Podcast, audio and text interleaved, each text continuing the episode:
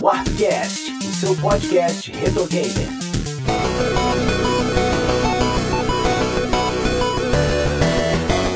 Sou o JP Moraes, está começando mais um episódio do Warpcast. Hoje eu tô aqui com Kel Spiri. Olá. Sidney Rodrigues. Olá, pessoas. Oda Lemos. E aí, pessoal? E Mano Beto. Muito bom dia, boa tarde, boa noite. É isso aí, pessoal. Estamos aqui reunidos hoje para falar deste grande clássico do maior console de 32 bits de todos os tempos. Estamos falando agora de Tomb Raider, diretamente do Sega Saturn, logo depois dos nossos recados. e aí, você já conhece o livro definitivo Master System e Game Gear da Warp Zone? Não? Tá esperando o quê? Corre lá em warpzone.me barra loja e dá uma olhada nesse livro de luxo com 288 páginas cheias de informações sobre todos os jogos, a história dos consoles no Brasil e no mundo, além de lista de itens, histórias inéditas e muitas entrevistas. Corre lá, warpzone.me barra loja e garanta o seu livro definitivo Master System e Game Gear. Não deixei nem raciocinar, já fui logo pros recados. É porque ele saiu primeiro pro Sega Saturn, né, cara? Sim. Pouquíssimo tempo antes, mas... Nossa, mandei um Malafaia, pouquíssimo. mas saiu antes, né, cara? Mas nem, nem conta como, tipo assim, ah, saiu pro Sega Saturn e depois pro Playstation. É tipo só uma janelinha de lançamento mesmo, né? Mas olha só, tu meteu um tomb, um tomb, tu conseguiu mandar errado o máximo possível de errado, né? Por quê? Porque, ô irmão, ou é Tomb Raider, que é o que a gente falava, ou o correto, que aí a, Kel pode falar pra gente que ela que é professora de inglês aqui. Qual que é o correto, Kel? Tomb Raider. Caraca, Tomb, aí. Tomb Raider, aí é tipo pegar metade certo e metade errado. Mas eu, eu sou a favor disso. Eu também. Cara, eu que metia o que eu conheci pelo 2, né? Eu metia um Dead of Xian. e é Xian, porque é bagulho chinês, tá ligado? que bosta, cara. A gente quer falar certo. Quer... Acho que é melhor ir no errado, porque aí tu erra por 100%, sabe? Esse negócio de errar pela metade não, não, É, não a muito bom, brasileira parada e já era. É. Mas sim, pessoal, vamos falar de Tomb Raider, né? Esse jogo aí que ficou brincadeiras à parte, né? Por ele, ele rodar bacana no, no Sega Saturn também, sair primeiro. Mas não tinha como a, a plataforma mais popular que ele saiu foi realmente PlayStation e o MS-DOS, né? Que pessoas podiam jogar no PC já no ano de 1996, né? Que era um ano aí bem. Né, já tava rolando muita coisa de 3D, Mario, tudo que tem direito. E o Tomb Raider ele vem com uma proposta um pouco diferente dos jogos de plataforma. Primeiro de tudo, dá pra considerar ele um jogo, entre aspas, de plataforma? Porque o que não falta é plataforma pra você pular nesse jogo, né? É uma plataforma de precisão. É porque eu não acho que faz. Tipo, a plataforma ela é, um, é um desafio no cenário, mas acho que não é parte do gameplay, efetivamente, né? É, eu também acho que ele, é ele abrange muito mais coisas do que somente um game de plataforma, entendeu? Sim, eu sim. considero. Eu acho que tem muita plataforma. É, a gente tem que começar aqui falando sobre eh, o fato dela ser uma arqueóloga, né? Isso remete a uma, uma série de filmes muito importante que eu acho que teve presente na, na nossa infância, na vida de todos nós, que é Indiana Jones, né? Sim. E esse jogo, ele meio que é um herdeiro, né, dessa proposta daquele arqueólogo, aventureiro, né, que na verdade, arqueólogo é um cara que só fica na biblioteca lendo livro, né? É. Isso é até uma brincadeira que o próprio Indiana Jones faz no filme, mas a, a proposta da, da Lara é meio que essa, né? Então, mas posso falar uma coisa? Deve. Aqui todo mundo tem o direito de de tá errado. Fala aí. Vamos ver se eu vou estar, né? É. Tem uma galera que fala que a Lara é o, é o Indiana Jones de calcinha, né? Mas pra mim, cara, ela é muito mais foda do que o Indiana Jones, cara. ah, sim, a gente não, é- sabe se o Indiana Jones usa calcinha, primeiramente. Exato. é, começa exatamente, aí. já começa por aí, já tem um argumento já derrubado. E eu acho, ela, assim, ela, é, a personagem em si, ela é muito badass, muito mais do que o Indiana Jones, né? Sim, totalmente. Porque assim, o Indiana Jones é, é aquele cara que ele vai meio que aos troncos e barrancos, né? É. Ele dá soco, ele toma porrada, ele fica pendurado na corda, corre da, da bola igual o maluco do jeito que dá. E a Lara, ela é completamente ciente do que ela tá fazendo. Sabe? Exatamente. Porque ela tem a experiência dela de. Acho que de ginasta, né? Da, da infância dela. Então ela aplica tudo isso daí, né? De uma forma que faz com que ela seja foda. Essa que é a palavra. A Lara é foda, sabe? Eu acho que uma relação que a gente pode fazer com o Indiana Jones é mais o Nathan Drake. O Nathan Drake tem muito mais de Indiana Jones do que a própria Lara Croft, né? Sim, canastrão demais, né? Mas o próprio Exatamente. Nathan Drake talvez seja um subproduto de Tomb Raider. Uma reinvenção do Tomb Raider, ou não? Hum, eu acredito que. Putz, aí agora você me pegou, cara. Me pegou. Eu acho que sim. Eu acho que teve influência, talvez, nos filmes, né? E em Tomb Raider, no, como diria a Pum, né? É, Porque no momento que o Uncharted apareceu, o jogo da Lara não estava tão em voga como em outrora, né? Então, acho que foi um grande momento pra ter inspiração, sim. Tanto que o novo jogo tem algumas coisinhas do Sim, próprio sim, Uncharted. e é tá tudo muito, bem, na faz verdade. parte da indústria isso, né? Eu acho que vale também, por falar isso, né? Foi citado, né? O Uncharted ter inspirado. O jogo não era pra ter ela como protagonista, era pra ter um homem.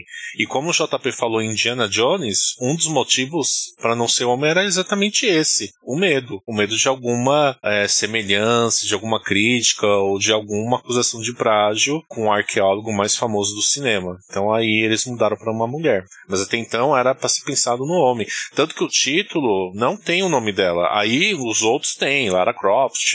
Se eu não me engano também, mano Beto, é, eu acho que foi o Toby Gard, que eu acho que é o designer do, do jogo. Isso, Ele ele mesmo. comentou numa entrevista sobre a questão do pessoal ter um certo apego às personagens femininas no videogame, entendeu? De, tipo, jogar com a Chun-Li, as personagens, e se importar pra caramba com, com elas. E aí ele pensou também, não só nesse aspecto que você comentou, mas também comercialmente, né? Ah, sim, porque era o momento, né? Anos 90, né? Como você mesmo falou, a Chulin despontando. Porque não foi a primeira mulher dos jogos, mas é a primeira a fazer sucesso, né? A primeira a participar, né? Ser é, parte integrante da cultura pop, né? Ela tá em várias mídias, né? Tanto no Fortnite. É interessante que as primeiras versões, não sei se você também sabe disso, JP, quando foi é, feito os primeiros esboços, não tinha nada a ver com a Lara que a gente conhece hoje também.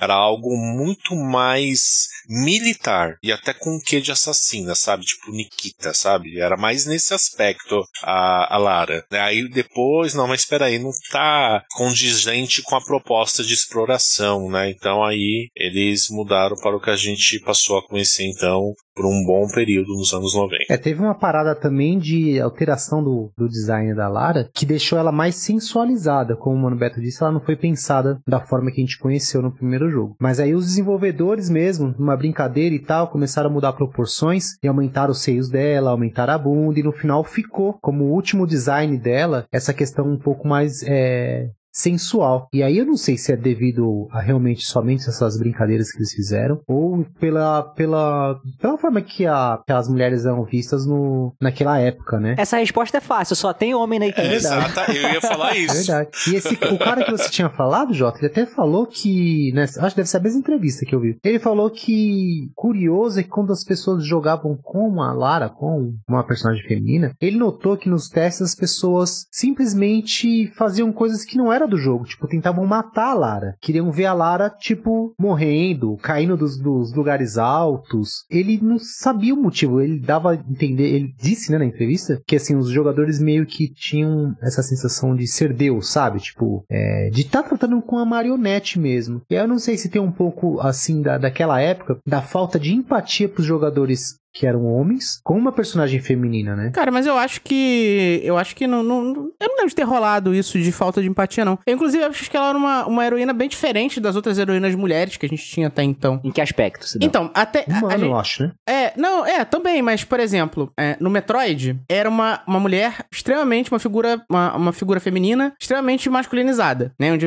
é, Não, onde não é precisa- isso. A gente, na verdade, ela tá sempre dentro de uma armadura. Ela tá neutra, digamos assim, né? Sim, então, mas é onde era necessário que o jogo avi- avisasse pra gente que era uma mulher. Irrelevante. É, isso era aí. irrelevante. E em contrapartida, a gente tinha outras heroínas que eram extremamente fragilizadas, né? É, por exemplo, você pegar um jogo dessa época também, que é o Clock Tower, que é uma personagem, cara, que não. É, é basicamente vive de fugir, né? A Lara traz um misto de. de. de claro, assim, aqueles peitos quadrados, até tem uns, uns cosplay muito bons, né? Desse. de- do, do, Bota uma da caixa de Lara papelão, né?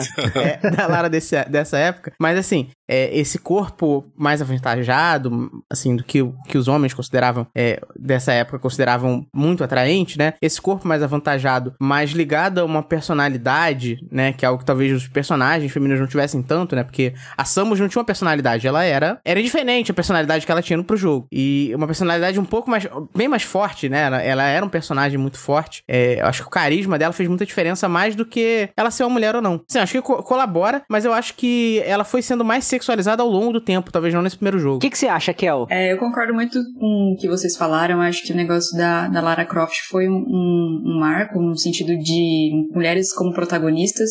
Óbvio que a gente tinha Samus, né? Acho que não tem como não mencionar o Metroid. Mas é o que vocês falaram. É, é indiferente? Sim. É, mas a minha opinião é o seguinte: se não mostra o gênero, né? Que tá coberto de armadura, a gente tende a reproduzir aquilo que tá em vigência, enfim, da nossa so- sociedade, do nosso imaginário social de forma geral, né? Então, a ideia, viu a pessoa de armadura num jogo de videogame, logo se concluiu que era um homem, né? Tanto que teve que avisar que realmente era uma mulher. É, Então, eles mostram momento- pra causar uma reação, né? Poderia não, ma- não mostrar nada. Exatamente. Então, a partir do momento que você já tem declaradamente uma mulher como protagonista no jogo, isso muda um pouco a maneira pela qual você inicia a sua jornada naquele jogo, né? O, o negócio das, da, de matar propositalmente, de repente, a Lara, aí eu já não sei. Eu, sei. eu entendo que ela é uma personagem muito querida, né? Eu acho que o que muda, por exemplo, de uma de Valentine, do, do Resident Evil, por exemplo, é justamente essa jogabilidade, né? Porque como você tem um jogo de plataforma, que é Tomb Raider, você, se você pular de muito alto, você vai cair de uma maneira escrota, que você vai morrer de maneira escrota. Então é, é diferente também. Eu acho que é as duas coisas. É um pouco de, tipo, não saber como reagir, como recepcionar esse personagem, que é ao mesmo tempo foda e ao mesmo tempo exibe uma sensualidade. É, lembrando que eu não, eu não acho ruim sensualizar mulheres, de- depende do contexto, eu acho. É lógico que exagerar isso ou isso virar a personalidade dela, eu acho que não tem nada a ver, isso realmente é misoginia, mas ao mesmo tempo, é, ela pode. é, é, combina com ela a personalidade dela ser assim, badass, né? Como a gente comentou, e tipo, ter segurança do corpo dela e tudo mais. É lógico que às vezes é desnecessário em alguns aspectos, né? Não dá pra. Não tô querendo dizer que, tipo, é uma coisa muito preto no branco ou passando pano pra hipersexualização, não é isso. Mas eu acho que a Lara, é, ela quebrou muitos paradigmas, paradigmas e trouxe a oportunidade de que as mulheres fossem vistas como protagonistas de outras maneiras também, né? Não só como a Chun-Li, que não era exatamente uma protagonista, né? Mas a gente teve depois a Jill, a gente teve Parasite Eve, que também era uma protagonista feminina, que era muito foda. Então, eu acho que dá pra analisar as coisas de várias perspectivas. Eu acho que o que o pessoal tentou fazer depois foi exagerar, né? Criaram cheat codes, né? Acho que foi até mod, na verdade, pra eu jogar com ela pelada. Isso aí eu acho escroto pra caramba. Mas eu acho que, em termos de uma protagonista feminina, ela realmente foi bem da hora. É, essa, essa, isso que você falou é interessante, Cal, porque assim, é, se a Lara fosse sensual por si só e ponto final, se a personagem não tivesse profundidade, aí, a gente cai, aí eu acho que cairia no erro, né? De ter de ser uma personagem superficial que só tem partes avantajadas. Só que essa sensualidade dela compõe a, personagem como um todo, né? É uma, é uma das, das facetas dela, é uma, é uma parte dela, né? E quando você junta tudo isso, ela ser, igual você falou, segura do corpo, ela ser sensual, mas ela ser merece, ela tá armada, ela ser extremamente acrobática e mostra muito no jogo que também era uma mulher livre, é, nada para ela, nada manda nela. É, isso faz com que é, a sensualidade fique em segundo plano, né? Não é uma, né? Tipo, ela não é só isso. Assim, lógico, tem, tem uns tontos, né? Que só conhece essa parte da personagem. Mas, assim, pra quem gosta do jogo, conhece o jogo, sabe da história, jogou os jogos, sabe que isso é só uma parte da personagem, entendeu? É nítido, você joga, você vê a in- a introdução do jogo, do primeiro, você começa a jogar um pouquinho, você já se liga qual é que é da, da Lara, entendeu? E isso que, meu ponto de vista, acaba ficando em segundo plano. É, eu acho tanto que, ó, você pode comparar com outras duas personagens que são da mesma época, da mesma, da mesma plataforma, né? Que é a, a, a personagem principal do Parasite, do Parasite Eve e a outra menina lá do. Que é Eve, a parasita, o personagem É, principal. sim. E do, do Dino Crisis. A Dino. Que são, é, deve ser. É, que são duas personagens também bem sexualizadas, né? É, e que eu acho que elas são, por, por elas terem, não é carisma, né? Mas ter- serem personagens menos interessantes, elas são mais sexualizadas do que a Lara. Eu acho que a Lara se sobrepõe a isso. Não, e outra, existe uma escola estadunidense de, de como desenhar personagem, né? Se você pegar um quadrinho dos anos 90, é isso aí, cara. A roupa, ela parece que não existe, ela é um corpo pintado. É, pega a Psylocke daquela época, né? É, exatamente. Eu acho que acaba acaba sendo reproduzido, né, isso. É, no caso da do Tomb Raider, eu acho que é, isso se intensificou com o tempo, né? Tanto que eu acho que é, um pouco dos jogos tem relação com os filmes também. Não sei até que ponto vocês concordariam com isso, mas depois que a Angelina Jolie virou a cara da, da Lara Croft, eu acho que aí isso também mudou um pouco o. Não é o sprite, né? Mas o, o a, a, como a Lara se tornou nos jogos também. O design dela em si. O né? design dela em si. É porque né? a Angelina até colocou enchimento, né? Sim. Ela mesma É, falou que ela colocou colocou no enchimento. primeiro filme ela Agora a gente não colocou. sabe se ela quis ou se, ó, que colocar pra ficar igual do videogame, né? Mas Isso é eu não engraçado porque os filmes, eles esses filmes da, da, da Angelina Jolie, eles saem no momento de baixa da personagem, né? É, no mundo dos videogames, onde... o- mas, assim, os filmes saem numa entre-safra, né? Não, é, não são jogos antigos que fizeram muito sucesso e não é essa remodelagem mais recente. Eles ficaram no meio ali entre as duas coisas, então, é, meio que essa, essa Lara Croft da Angelina é uma Lara Croft própria, que não pertence nem a essa primeira geração, nem à geração nova, né? Porque eles fizeram questão também de, nessa nova geração... Seria tentador, né? Tentar reproduzir a Angelina Jolie no videogames. Mas eles, eu acho que eles fizeram uma, fizeram uma aposta muito boa de criar um- uma identidade própria, assim, aproveitando da nova gera, da, na época, nova geração, né? Pra poder criar esse personagem sem parecer com a Angelina, né? Uma coisa bem própria. É, o filme dela é de 2001. Então, assim, 2000, 2001 tava meio relevante ali, sabe? O- Então, mas em 2001 eu estava jogando o Tomb Raider Tomb Raider, Tomb Raider 2 da revista é, CD Expert, da PC Gamer. Então, mas aí, porque a gente era pobre, né, cara? A gente tava jogando depo- bem depois. Ai, meu Deus. Mas pra mim tava tipo no auge. É engraçado isso, né, cara? CD, CD da Digerati. Eu tive do CD Expert o The Last Revelation, da Lara Croft. Ah, isso eu joguei também. Cara, esse é o que ela morre? Entre aspas, supostamente morre? Revelation. Diferente do- dos jogos, entre aspas, aí, né, de, de plataforma, que você precisa pular de um lugar pro outro e tal, que você tem uma certa mira. Nesse jogo, isso tem que ser um pouco mais preciso, né? Tem coisas que você tem um lugar exato pra pular, um lugar exato pra cair. Se você não fizer isso, você realmente não consegue, né, É gente? um dos jogos mais difíceis que eu joguei, cara, do PlayStation 1. Às vezes você sabe o que fazer ali pelo caminho, mas você não consegue porque você não tem o jeito certo, né? De, de Você fazer. não às vezes- consegue é, alcançar o outro lado, tipo assim. É, isso mesmo. E às vezes tem lugares que pra você alcançar, você tem que fazer uma acrobacia diferente. Isso, Pular pra trás e dar um impulso e pular. Meu, cara, não... é tipo um Mario 64, tá ligado? do Isso. inferno, Tinha né? muito disso. Existe a distância que você consegue normalmente pular, existe a distância quando você tá correndo, a distância quando você tá de costas pra beiradinha também é diferente quando você pula pra trás, sabe? Então tudo isso é importante pra você conseguir acertar. E outra, o botão de você segurar na borda também. Porque não basta só você bater lá que você vai segurar, você tem que segurar na borda também, escalar. Muitas vezes você tem que segurar na borda e ir andando de ladinho pendurada pra alcançar um, um- um segundo lugar. Tem lugar que você sobe e é e é escorregadinho, então você tem que aproveitar o finalzinho dessa escorregada pra poder. Cara, é muito louco isso, é muito louco. Olhando pra trás, eu fico eu fico bobo pensando assim, cara, como é que a gente jogava isso? Como é que a gente conseguia adivinhar, sabe? Eu acho que é, realmente a gente tinha muito pouco jogo pra não, não dropar essas coisas, né, cara? Cara, eu lembro que eu- o que eu mais joguei, Jó, foi a demo de PC, cara. Olha, E eu consegui terminar a demo aos trancos e barrancos, cara. a demo do 1. A demo do 1, do primeiro. Eu não sei se vocês vão lembrar, tinha uma demo do 2 que vinha no CD do PlayStation, aquele CD preto, que era Sim. a fase de Veneza, lembra? Sim. E é um jogo que você pega, por exemplo, se você pegar esse jogo, questão, questão, pegar a questão de jogabilidade e tal, não tinha nenhum na época que, que tinha esse nível de exploração e de formas diferentes de você movimentar o seu personagem pra atingir o seu objetivo, Pra desviar de alguma coisa, pra empurrar, pra nadar, pra pular, para pular em lugares que não são faci- facilmente acessados, né? Cara, é uma coisa incrível. E, e enquanto você pegava, pelo, por exemplo, é, jogos como Resident Evil, outros jogos em que o cenário ele era todo pré-renderizado e você tinha só uma movimentação simples, Tomb Raider, você, cara, era, o- era o diabo, cara. Você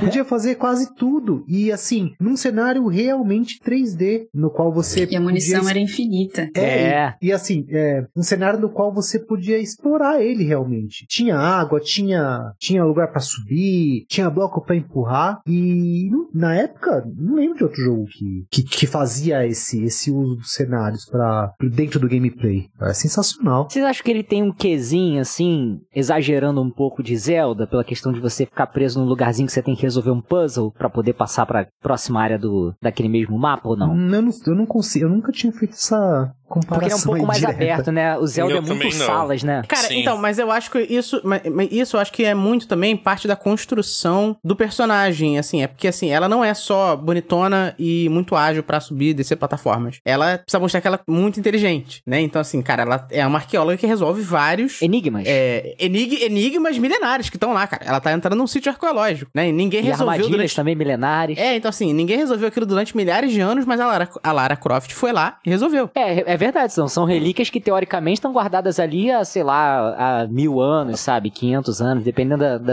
da civilização, né, cara? É, e você vê também que, assim, essa parte do, de puzzle e tal é uma solução de gameplay, da qual acho que foi, foi colocado, porque você, assim, não é um jogo de tiro, você vê que quando você vai enfrentar um inimigo ou outro, é, vem em, em doses homeopáticas, né? Acredito eu pelo, por causa da memória, né? Não é um jogo de tiro também, Oda, porque senão seria mais valorizada a questão de você mirar e etc. E a Isso. mira é automática, né? Munição É. infinita, como a Kel falou. É, e, e- também já é, pelo fato de da memória do, do PS1 e tudo mais, você acaba colocando mais coisas nos- em cenários, né? Em movimentação de bloco e tal, do que em vários personagens ao mesmo tempo na, no, no mesmo ambiente. Mas ainda em relação a essa comparação com, com Zelda, né? Eu vejo um pouco disso também. E eu acho que o, o ambiente me faz. é, o ambiente e o som me fazem fazer essa relação é, mais facilmente, sabe? Eu acho que tem um, tem um sonzinho quando você descobre o segredo que é muito gostoso de ouvir, da mesma maneira quando você também completa as coisas no, no Legend of Zelda. Eu acho que essa relação também, é, essa ambientação é similar em alguns aspectos, né? Apesar da jogabilidade, dos objetivos, né, do protagonista serem completamente diferentes. É uma, uma sensação muito boa quando a gente consegue resolver aquele enigma, principalmente nesse jogo que às vezes você fica umas duas horas olhando pra sala e você não sabe o que, que você tem que fazer, né, cara? É verdade. Não, sem brincadeira. Tem jogos que você vai, volta, olha, não sei o quê. Às vezes você olha e não tem absolutamente nada, sabe? É uma alavanca escondida em algum lugar, é um bloco que você tem que tirar de dentro da parede ou empurrar, sabe? É muito louco isso. E não tem indicação nenhuma. Não tem, não, tem. É indicação. pra Você quebrar a cabeça mesmo. Resident Evil as coisas brilhavam, né? Quando você ia interagir. É. E você vê os jogos mais novos, eles, eles usam de artifícios para que você tenha um norte para você seguir. Vai, sei lá, você pega um jogo vai um pouco mais linear, que é o The Last of Us. Primeiro, se você perceber, é, todo lugar que você tem que ir, ele tem, ele tem algo amarelo. Pode reparar. Hum, Então você tem uma faixa amarela que você tem que ir lá. Todos os jogos, você vê que as pedras estão. Se você tem que subir umas pedras, elas estão mais desga- desgastadas do que as outras. Isso. Né? O Assassin's todos os jogos Creed fazem também isso hoje. usa bastante, né? Disso daí. Cara, é, hoje é uma artimanha que todos os jogos fazem, cara. Eu tava jogando o Ghost, o Ghost of Tsushima, tem a mesma coisa. As pedras ficam, tipo, manchadas, como se muitas pessoas tivessem passado ali. É, então, essa é uma forma de você é uma forma inteligente de você conduzir o, o jogador, né, através do level design. Mas você pega Tomb Ra Raider, Tomb Raider, vai. Você pega Tomb Raider e não tem absolutamente nada, cara. Aparece, ó, você tem que chegar aí, sei lá. É, e aí você lembra também um pouco os jogos mais antigos, era assim, se você pegar o Prince of Persia, o primeiro da trilogia em 3D, ele também era assim. O Sands of Time? É, o Sands of Time falava assim, ó, você tem que chegar ali. Como? Te vira. Então, mas isso, isso eles puderam fazer, cara, ah, também, porque, assim, já falou que é um jogo completamente, um ambiente totalmente em 3D, né? Que, era uma, que eram coisas, eram novidades pra época, que a gente tá falando do lançamento desse jogo, mas o sistema de câmeras, ele foi bem revolucionário pra essa época também. Que era aquela história da câmera fixa atrás do personagem, né? Que ele acompanhava os movimentos da personagem em todas as direções. Então, assim, até pra você achar pra onde você. você não tinha controle de câmera, né? Então, pra onde você. Tinha a pra visão você achar. dela, né? É, pra onde pra você seguir, onde você pensar pra onde você tinha que continuar indo, você tinha que efetivamente colocar o personagem pra olhar, entre muitas aspas, pra lá. Isso, por um lado, traz mais dinamismo, mas também trazia alguns problemas de perspectiva também, cara. Às vezes era meio difícil você entender algumas coisas no cenário, né? É verdade. Eu, eu particularmente prefiro esse tipo de abordagem de câmera, no qual você precisa fazer um esforço. Ah, eu prefiro. O jogo fica um pouco mais desafiador. Isso também é contra a diversão.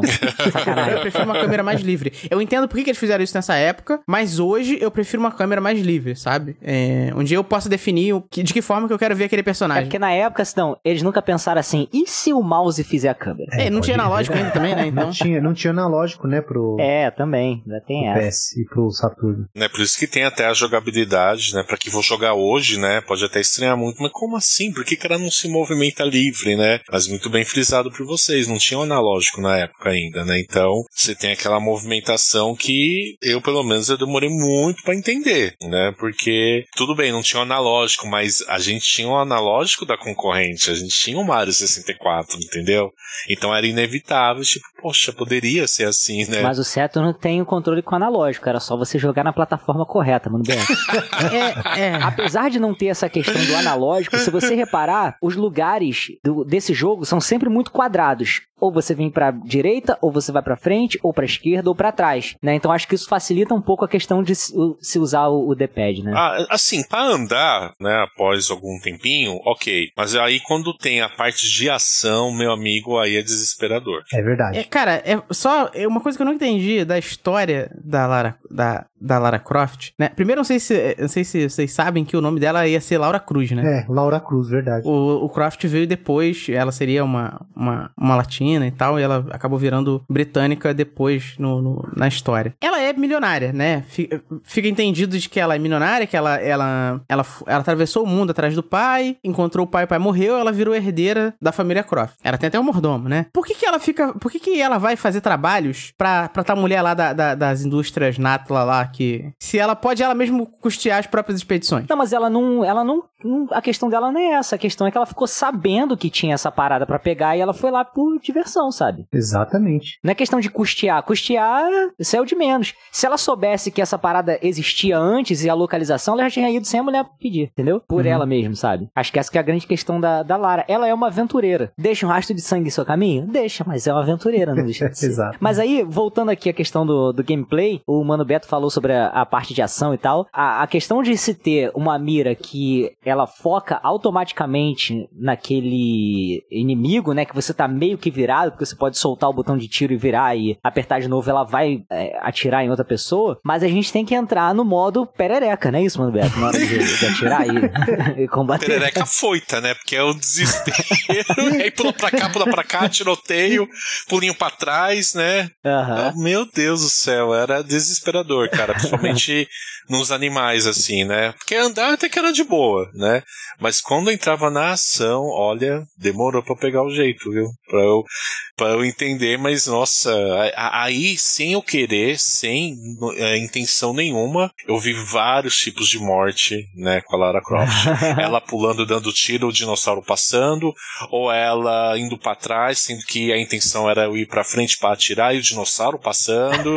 Aí foram várias mortes que eu presenciei com, com ela, cara. Era, era bem tenso. Ainda bem que o tiro era infinito, porque imagina todo esse frenesi e ainda tinha que recarregar a arma. Não, se você tivesse que recarregar a arma, mirar, e, e aí acabou o jogo. Mas assim, é, ela tinha essas armas de munição infin- infinita, mas ela tinha algumas outras que ela achava no caminho, né? Que eram um pouquinho melhores. A Uzi, né? é submetra- Submetralhadora. Eu não sei se é submetralhadora, desculpa, eu não tenho conhecimento de arma É nenhuma. uma submetralhadora, cara. É, shotgun também. Mas assim, por mais que tivessem essas armas que eram melhores pra um- situação A ou B, mesmo assim elas não precisavam recarregar. Elas iam direto, né? Até acabar a munição.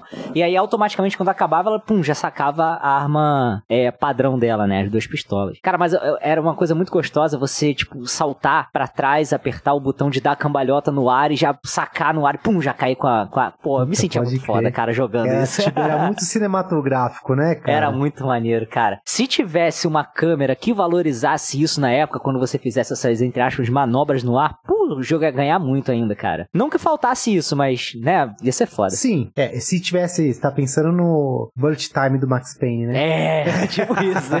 Aí ia ser demais. Mas, poxa, aí, pô, matando os bichinhos. É, pô, tem que fazer um. dar aquela cambalhota e atira na, na cabeça do. É, sei que lá, do esquilo, sabe? do esquilo.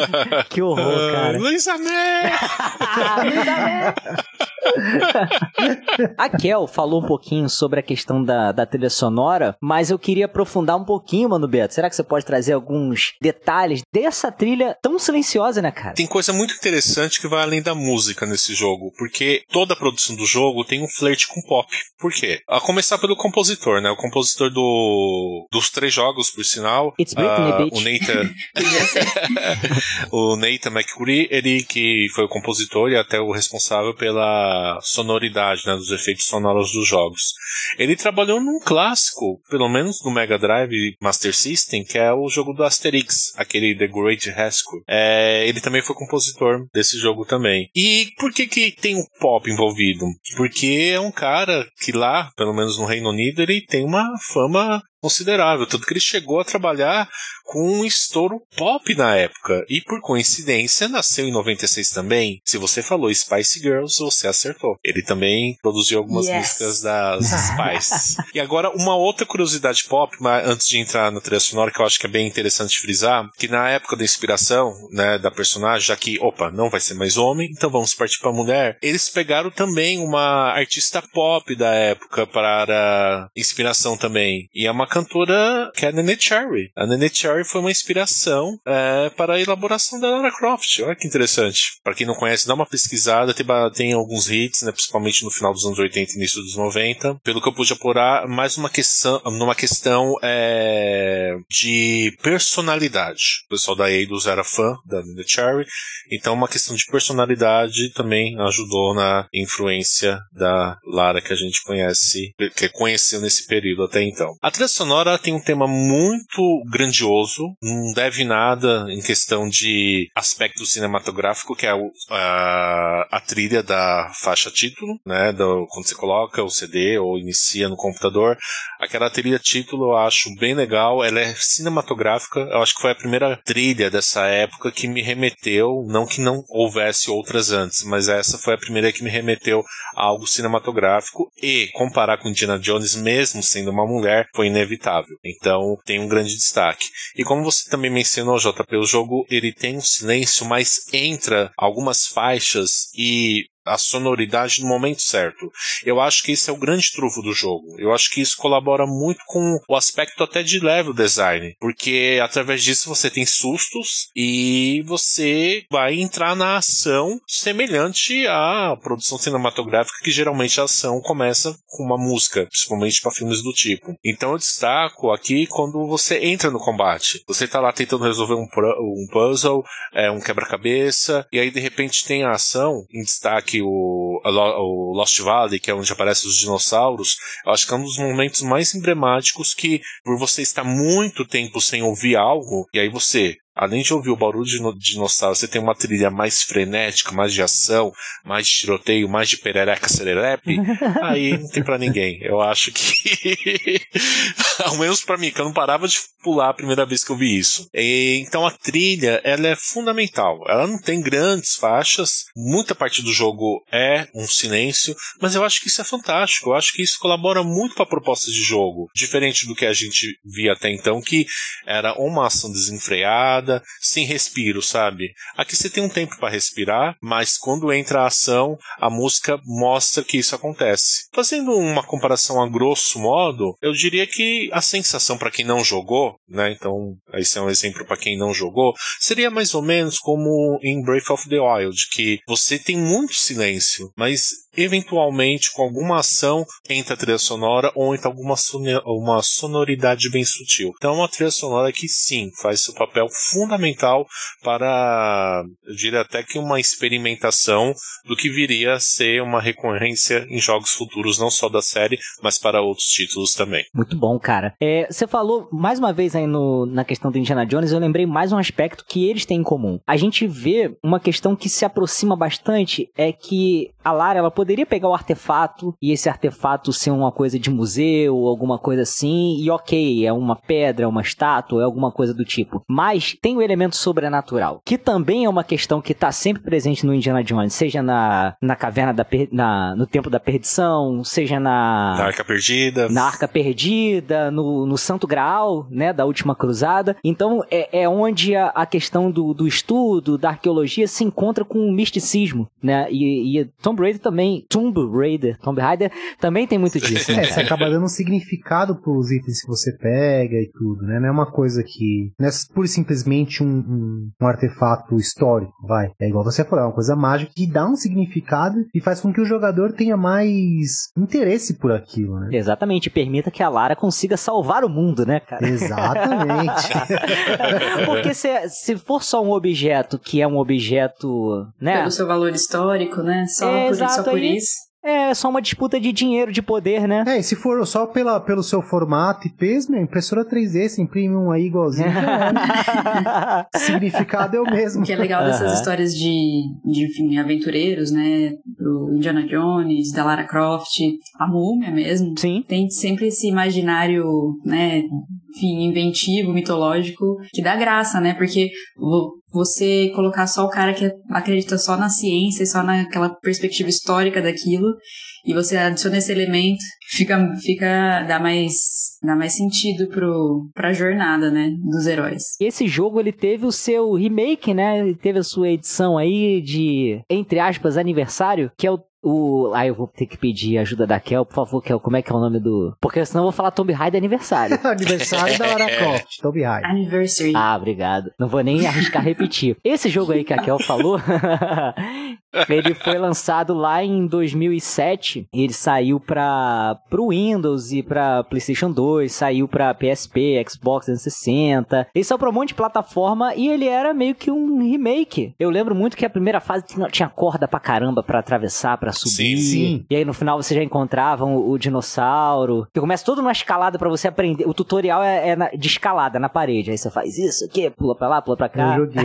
eu joguei no- faz um. Acho que foi nem na época, um pouco depois que saiu uma, uma promoção na Steam, que saiu uma cacetada de jogo Tomb Raider, tava tudo junto, né? Hum, Tudo. aham. Você comprava um pacotão e saiu muito barato, eu acabei comprando e jogando um pouquinho. Eu acho que é o jogo que, que modifica um pouco a história dela. Tanto no acidente do avião, tá ela e a mãe dela, em vez dela tá sozinha, não sei o quê. É, pode ser uma oportunidade de fazer um retcon, né? Mas enfim, é um jogo que vale a pena ele dar uma atualizada na, na jogabilidade, né, pro, pro PlayStation 2. E, assim, o pouco que eu joguei dele, eu achei bem divertido. Eu não me lembro nem por que que eu, que eu acabei parando de jogar. Eu devo ter jogado umas duas, três fases no máximo dele. Mas vale muito a pena. Assim, não é o, o jogo novo, né? Que aí realmente atualiza completamente, né? Dá uma, uma outra roupagem pra, pra personagem. Mas ele pega aquele mesmo conceito e transfere pro PlayStation 2, né? Exatamente. Sim, sim. Acho que foram poucos os jogos que a gente. que da, do Tomb Raider que, que foram ruins, né? Pela tanto público e crítica, né? A maioria deles são, foram jogos bem. Então, cara, vamos aproveitar que você puxou esse tópico. Eu acho que esses jogos, eles caíram muito na mesmice. Vocês concordam com isso? Sim. Que parece que se você jogar todos em sequência, parece que você jogou um jogo só. Isso é. É, é por isso que quando ele quando chegou nos filmes, tava meio saturado, porque era sempre o mesmo jogo, cara. A galera deu uma saturada e aí precisou vir essa essa esse reboot, né, essa, essa nova roupagem pra dar para levantar o personagem de novo, né? E, e você, se você for ver também, até com a, com a, com a trilogia aí, a, a última que saiu, eles acabam pecando nisso, né? Que você vai jogar o terceiro jogo. Opa, vem aí crítica ao novo Lara Croft. Não, é- vai, não, assim, vai, Oda. Pra mim, a- esse, O esse que, que tu não gostou no- fizeram, nos três jogos? Adorei, pra mim é sensacional. tu fala- Pra mim Ah. é o melhor, é o melhor de o melhor que se tem hoje de Tomb Tu é Raider. hater de Lara Croft, é isso? Nada. pra mim o melhor, o melhor jogo que tem. o melhor jogo que tem da de Tomb Raider são esses três novos. Só que se você for pegar o segundo pro terceiro, é não muda nada, cara. E a história é até um pouco menos interessante do que o primeiro. O primeiro, você pega a, a reimaginação, não é uma reimaginação, mas dá um novo significado pra Laura e você acompanha. É um reboot total, fase- né? é, você, e o legal é que você é a, é a fase de descobrimento e transformação da, da personagem. E você sente isso no jogo, no gameplay, entendeu? Você não vê uma porrada de cutscene e fala, ah, beleza, agora ela se transformou. Não, você sente, cara, durante o gameplay. Como ela aprende, a forma que ela combate, que a evolução dela durante o jogo, tá muito ligada. Quando ela mata a primeira pessoa, que ela fica transtornada, sabe? É, tipo, eu matei uma cara. pessoa, sabe? Quando ela se quebra toda, cara, acho que é o mais chocante. Pô, o começo é uma loucura, né, cara? Tétano, logo no começo. Eu acho bom o terceiro, cara, porque tudo aquilo que a gente infere do, do primeiro jogo, né, que a gente é, que é contado pra gente sobre a relação dela com o pai e tudo, a gente só tem um vislumbre do que, que é isso nesse primeiro jogo que a gente tá comentando hoje. É o, o Shadow of Tomb Raider ele efetivamente conta, né, é, o que que é, que, como é que era realmente essa relação, como que ela cresceu no meio daquele universo de relíquias, o que, que influenciou ela a, a ser a ser a, a, a querer ser uma arqueóloga, a querer de- desvendar o mundo e tudo mais. Mas realmente ele inova muito pouco em jogabilidade, porque eles só queriam realmente encerrar a história. Eu acho interessante é, brincar de ser é, e se, né? Eu acredito que se não Se minha mãe tivesse tivesse duas rodas, ela era uma moto. Oi, não entendi. Se minha mãe tivesse duas rodas, ela era uma moto. Mano, você tá bem, cara? Shiva, Não, Shiva pô, de Final se- Fantasy XIII, mangá total. Adorei.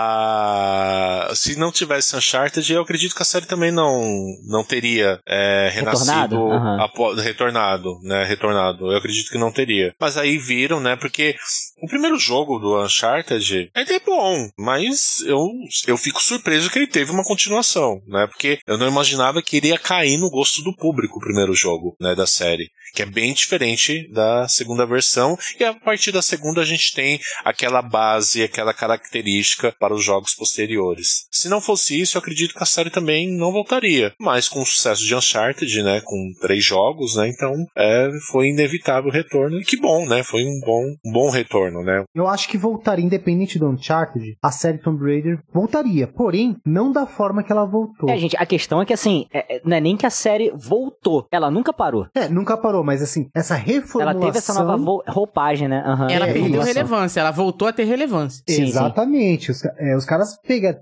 os caras viram que, que essa questão de você ter um jogo de aventura ao estilo de Uncharted tava na- no gosto do povo, né? Não era uma coisa que tinha morrido e ficado pra trás. Até jogo de co-op online eles tentaram. Nossa, eu passei Não sei se chegaram a ver. Sim. Entendeu? É tipo eles tentando fazer alguma coisa que funcionasse. Ah, né? eles fizeram aquele Lara Croft Go, fizeram vários tipos de coisa pra ver se rolava, né? É o Lara Croft Guardian of... como é? Guardian of- Isso, of alguma Light. coisa, é. Guardian esse of the. Light. É, ah, que aí. tem a visão tipo diabro, né? De cima, Isso, assim. isso. Né? Ah, é bem divertido, é bem legal. Não, é também. legal, é legal. Então vamos lá pro nosso bloco. Se tiver game, tem game over, mano, Beto não tem. Não, tem continue. Tem, aqui tem ficha.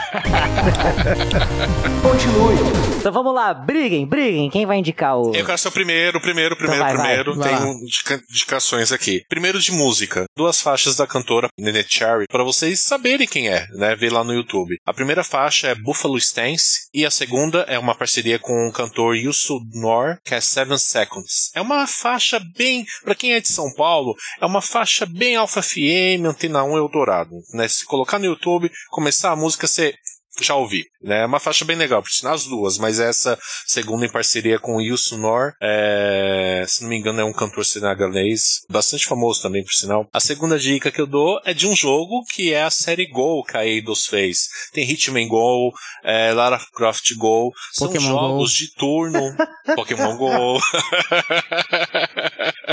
Mas aqui o Go é bem diferente do Pokémon citado pelo Cidel. É um jogo de turnos de quebra-cabeça. Olha que bacana, né? Você tem os passos contados por turno, né? E nesse turno você tem que fazer o quebra-cabeça. Ele foi lançado originalmente para mobiles, é, mas conseguiu um, um ótimo porte para os consoles e PC. Eu joguei a versão de PC, é, fechei várias vezes, que é um jogo relativamente curto. Vale muito a pena, né? Seria muito bem-vindo uma versão dessa pro Switch eu jogar na minha Putz, pode caminha.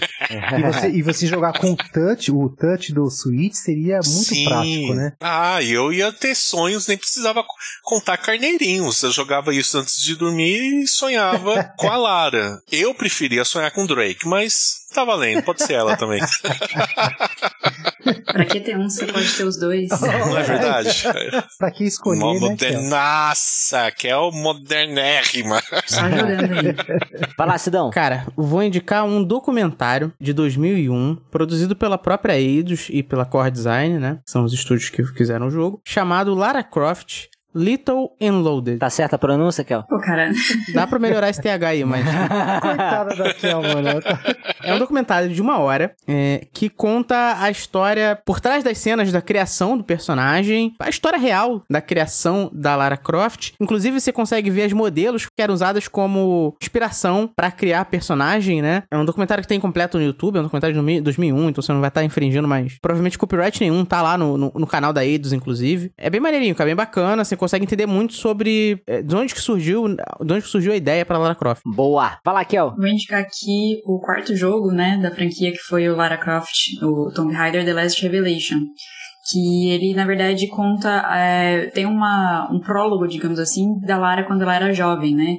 Então mostra um pouco também de como, como foi a primeira aventura dela. Tudo isso antes desse reboot, né?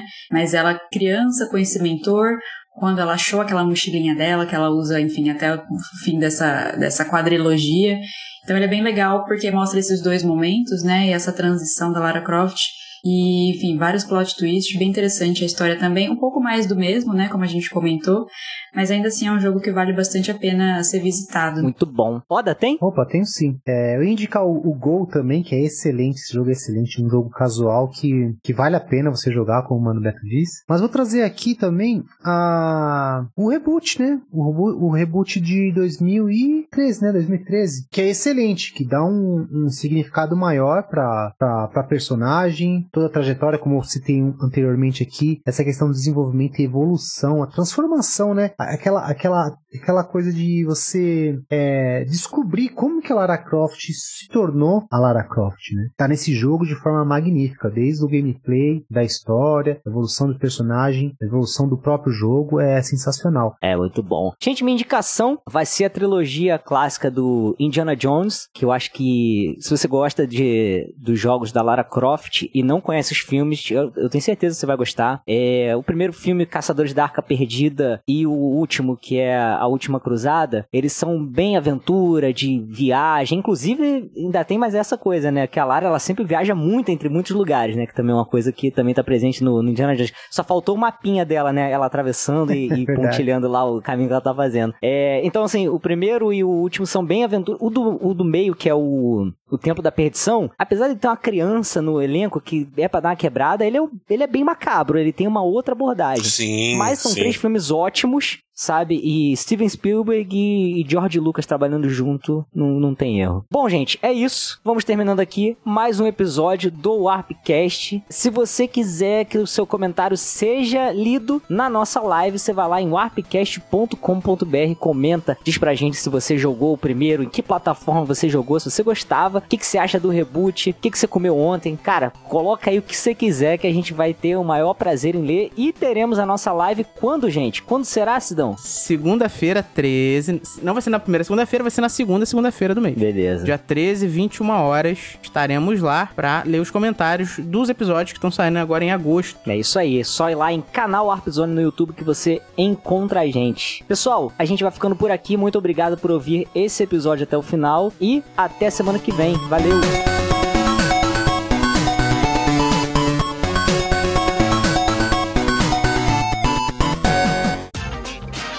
Este episódio foi editado por Audio Heroes.